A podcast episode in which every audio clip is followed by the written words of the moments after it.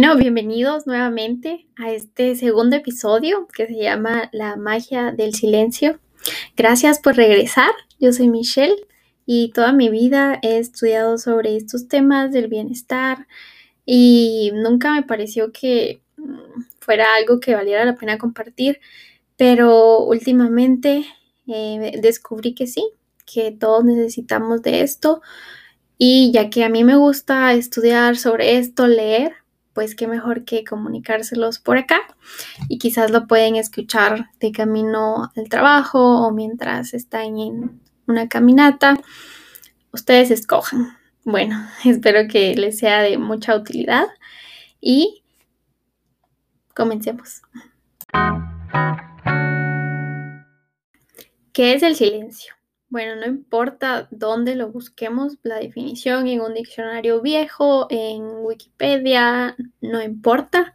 El silencio es la ausencia de cualquier sonido. Me recuerda mucho al color blanco, que es la ausencia de todos los colores, pero es eso.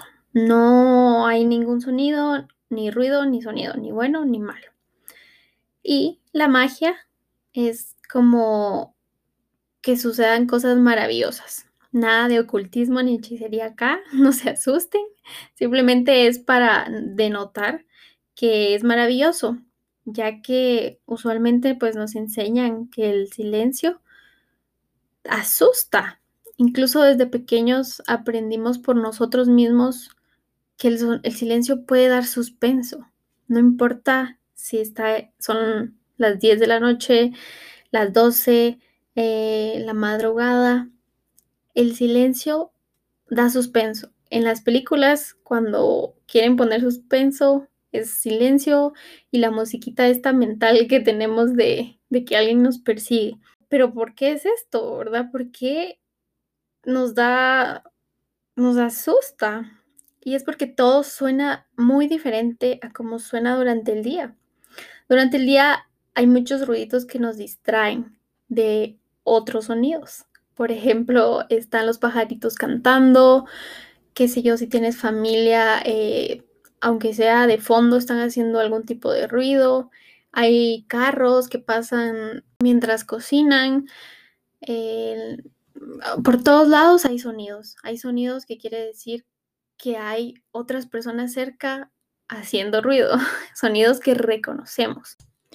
Pero ¿qué sucede?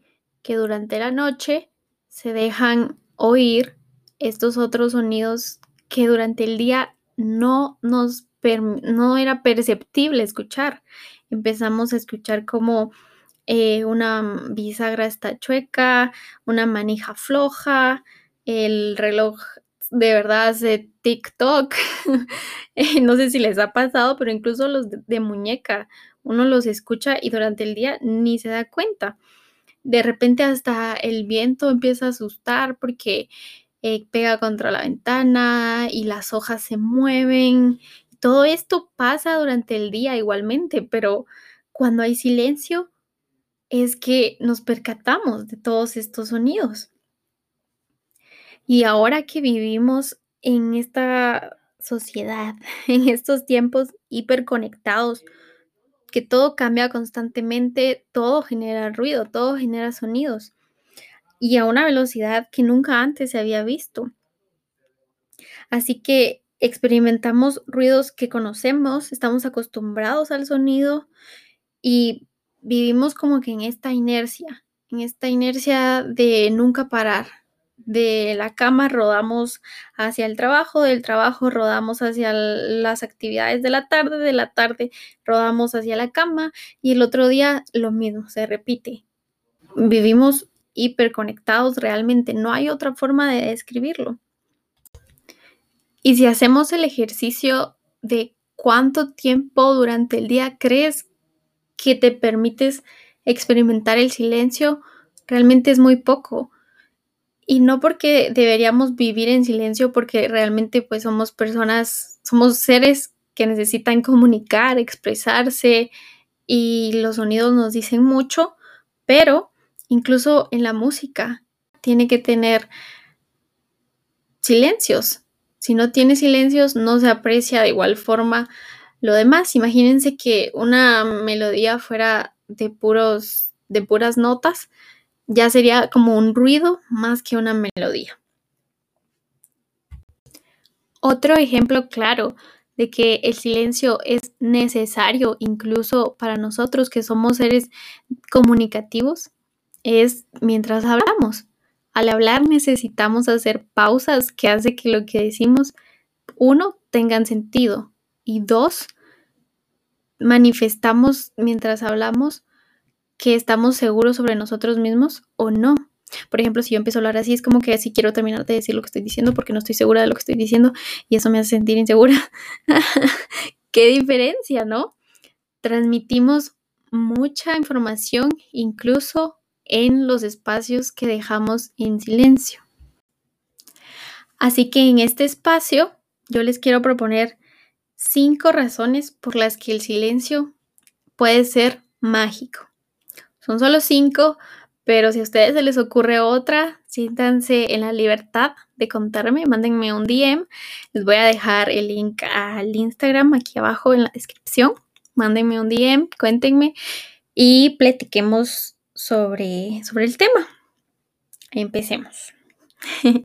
Número uno, el silencio puede ser mágico porque nos da el espacio para aprender.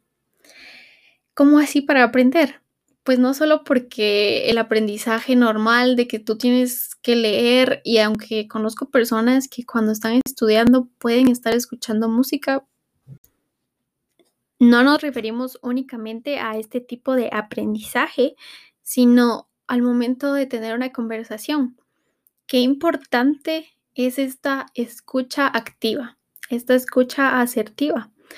Y tal vez para las personas que como yo son muy intuitivas, ya se les volvió hasta una costumbre que estás platicando con alguien y tú quieres, inconscientemente estás tratando de adivinar qué te va a decir esa persona y se vuelve una costumbre y no solo una costumbre, sino una mala costumbre, porque uno deja de poner atención. En cambio, si uno hace silencio y de verdad intenta escuchar asertivamente a la otra persona, puede aprender muchísimo. Y del ego sale esto de, sí, sí, ya sé que me estás diciendo, acelera el paso, ya sé que me vas a decir, pero si hacemos pausa, hacemos silencio, podemos aprender la perspectiva de alguien más. La perspectiva siempre va a ser diferente y eso nos va a ayudar a aprender muchas cosas. Estar hablando con alguien más sin creerse que es Google uno uno está typeando y ya le está sugiriendo cosas. Y no es así. Distraemos a la otra persona, damos la impresión de que no nos interesa lo que tiene que decir y que de hecho es prácticamente lo que le estamos diciendo. Eso ya, ya sé lo que me quieres decir, eh, ni siquiera me lo digas. No, o hablamos y decimos, y esto también soy, soy culpable, que decimos, hola, ¿cómo estás? Bien, ah, qué bueno ni siquiera les damos espacio para que nos contesten. Y creo que también alguien dijo por ahí que así se conoce a, a un verdadero amigo, alguien que te pregunta, ¿cómo estás? Y hace silencio para escuchar tu respuesta. Alguien que se da el espacio de que le preocupe lo que a ti te preocupa. Y esto solo sucede en el silencio. No podemos empezar a sugerirle cambios o si la otra persona lo único que quiere es hablar, lo único que nosotros podemos hacer es silencio. Número 2. El silencio es mágico para hacer una pausa y sanar. Y de esto, en la encuesta que les hice hoy en el Instagram, que muchas gracias a los que contestaron, eh, hablábamos un poco sobre que el silencio también es mágico para manejar la soledad y la soltería. Me gustó mucho esa respuesta porque también si estamos constantemente en compañía, no va a haber espacio para escucharnos a nosotros mismos. Y esto nace de un temor de quedarnos solos, solos con una parte de nuestro ser que nos negamos a ver, como el mismo ejemplo del día y la noche. Durante el día, cuando estamos en una relación, no nos damos cuenta de cosas que nos podríamos dar en la noche que ya no hay tanto ruido o cuando ya no tenemos una pareja, haciendo la analogía. Estas partes de nosotros que tienen miedos o heridas y en las que podríamos trabajar. Esa es la, la, magia, o sea, no necesitamos terminar una relación si es que estás en una para trabajar en ti mismo, para hacer una pausa y sanar. Pero también, si no te has dado el espacio de parar y hacer una evaluación hacia adentro de cómo estás, qué te ilusiona, qué quieres, qué esperas de ti mismo, pues eso también puede dar miedo. Pero en esta soltería podemos encontrar muchas cosas maravillosas. Encontrarnos a nosotros mismos, eso también qué importante, porque en el silencio no va a haber nadie más. En el silencio vamos a estar solos con nosotros mismos y ojalá que eso sea agradable, porque al final el único que nunca te va a hacer falta eres tú mismo. Siempre vas a estar contigo y volvemos a lo del diálogo interno, que ese diálogo sea agradable.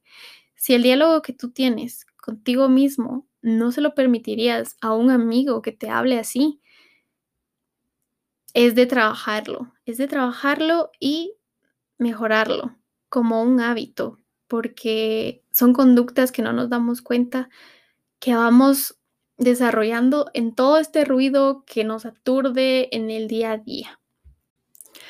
Otra respuesta que me gustó mucho era para meditar. Y sí, el silencio nos da espacio para meditar. Y esto va muy enganchada con la cuarta y la quinta que les propongo de la magia del silencio. Pero el silencio nos permite meditar, reflexionar en el aquí y el ahora y así poder visualizar el futuro. Pero ya saben, por definición, solo existe el presente. No podemos cambiar el pasado, ni podemos hacer nada por el futuro, solo el presente. Pero cuando estamos con, imagínense que tienen unos audífonos y el volumen está altísimo, no podemos concentrarnos en nada ni en el aquí, ni en el ahora, ni en el futuro, ni en el pasado. O sea, no hay para dónde. Donde hay ruido, no podemos reflexionar.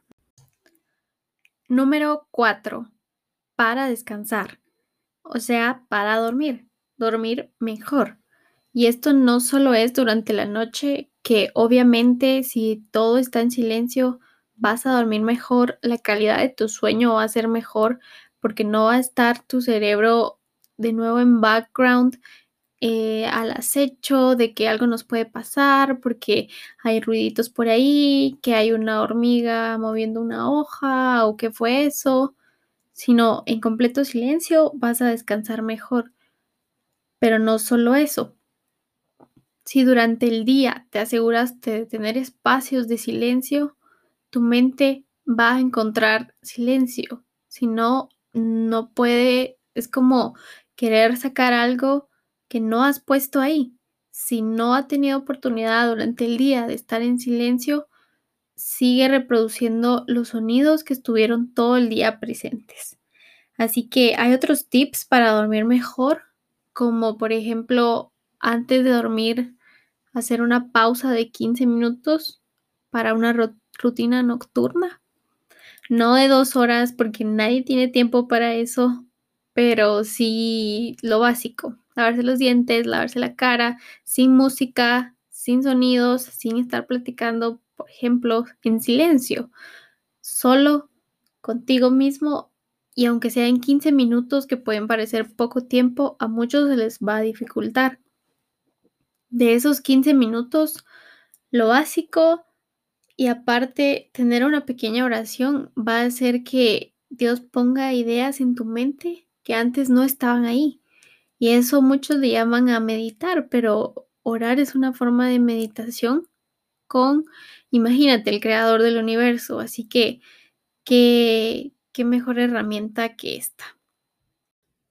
Y ahora sí, por último, pero no menos importante, el número 5 que te propongo como cosas mágicas que suceden durante el silencio es escuchar la voz de Dios.